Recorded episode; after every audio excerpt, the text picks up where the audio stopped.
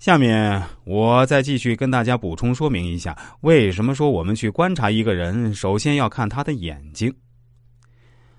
曾经有文学青年问鲁迅，要如何在小说里把一个人写活？鲁迅先生回答说：“一定要重点描述他的眼睛。”这句话绝对是有道理的。我们看鲁迅在写祥林嫂、写孔乙己、写阿 Q 的时候，都非常着力的在描述他们的眼睛、眼神或者眼光。都说眼睛是心灵的窗户，这句话半点也不假。我们平日里跟人打交道的时候啊，其实也会有意无意的去观察对方的眼睛，看他是否是个真诚的人，是个值得信赖的人，是个言行一致的人。只是有的朋友看人准，有的看人则不那么准。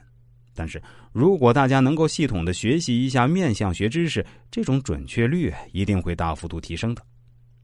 在我读大一的时候呢。通过观察班上同学的眼神儿，就可以非常准确的看出哪个同学来自农村，哪个同学来自小城市，哪个同学来自大城市，也可以看出他们大致的家庭情况、父母收入，还能看得出他们是内向者还是外向者，看得出他们是否有文艺细胞，是否会在大学里谈恋爱，以及他们将来是否会喜欢去拍老师的马屁。后来。这些同学大学四年甚至七年的人生走向，几乎就跟我开学第一天的判断是一模一样。我为什么说是七年呢？因为读研究生啊，就是在本科所在的学校读的。当时有不少研究生同学呢，就是我本科时候的老同学。后来我当上了学校文学社的副社长，在选新成员的时候呢。我仅仅凭借他们报名资料上的相片就可以判断出哪些人适合搞点文学创作，哪些人不适合。经过我的一番淘汰后，我选出来的成员真的都是骨干。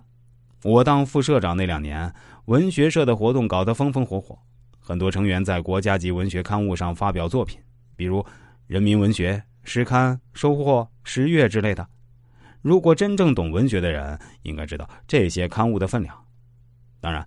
校外的赞助也拉到不少，每次迎新晚会、元旦晚会之类呢，我们文学社所能够拉到的赞助啊，真的让其他社团不要太羡慕了。在那个摄像技术还不先进的时代啊，我们可以通过相片来分析一个人的面相，从而判断其人生的大致走向。如果大家想找我看看，不用担心相片是否清晰的问题，现在的相片啊比以前啊真的要清晰太多了。现在一个智能手机拍出来的相片，都比过去的数码相机拍出的要清晰的多。